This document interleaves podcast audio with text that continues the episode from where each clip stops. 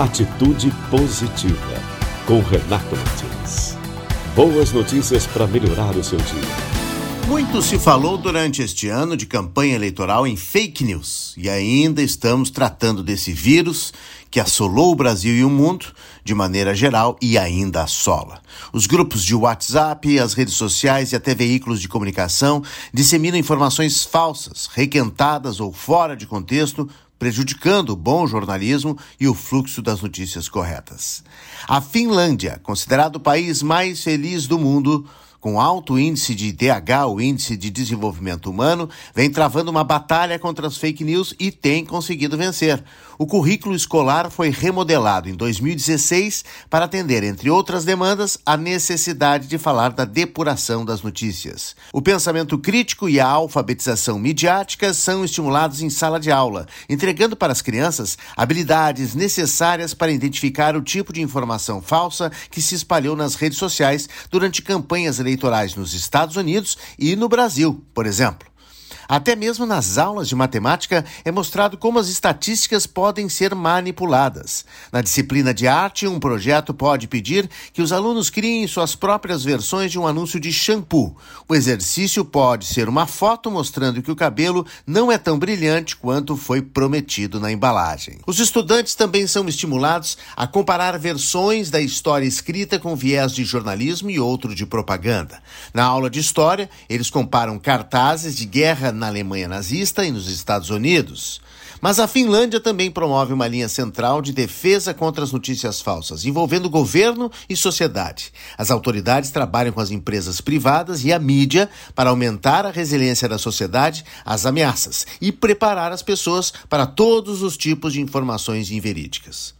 Além de uma agência de governo, a Finlândia tem várias ONGs e organizações voluntárias que combatem notícias falsas. O serviço de verificação de fatos Faktatabari é provavelmente o mais conhecido deles. Com isso, a população se sente mais segura e confiante, inclusive no seu governo.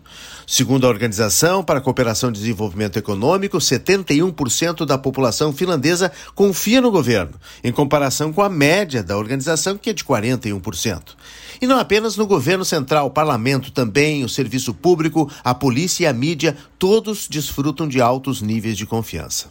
Em um estudo anual do Instituto Open Society, o país lidera um gráfico global que mede a resiliência à desinformação. Isso não significa que os finlandeses acreditem em tudo que leem nos jornais e nunca procurem informações nas redes sociais. Mas quando eles fazem, a maioria tem a capacidade de avaliar criticamente as informações. A abordagem dos finlandeses é ficar à frente da onda de desinformação e não correr atrás dela. A experiência na Finlândia indica que a moderação proativa em tempo real pode fazer a diferença. Atitude positiva. Boas notícias para melhorar o seu dia. Este podcast, as nossas redes sociais e a rede atitudepositiva.com.br tem o apoio de Trilegal. Você sabia que o Trilegal não acumula prêmios? Só ganhadores? Toda semana tem mais de 33 pessoas comemorando. Trilegal é diversão e prêmios todos os domingos. Trilegal, sua vida muito mais trilegal. Acesse vidatrilegal.com.br, baixe o app no seu celular.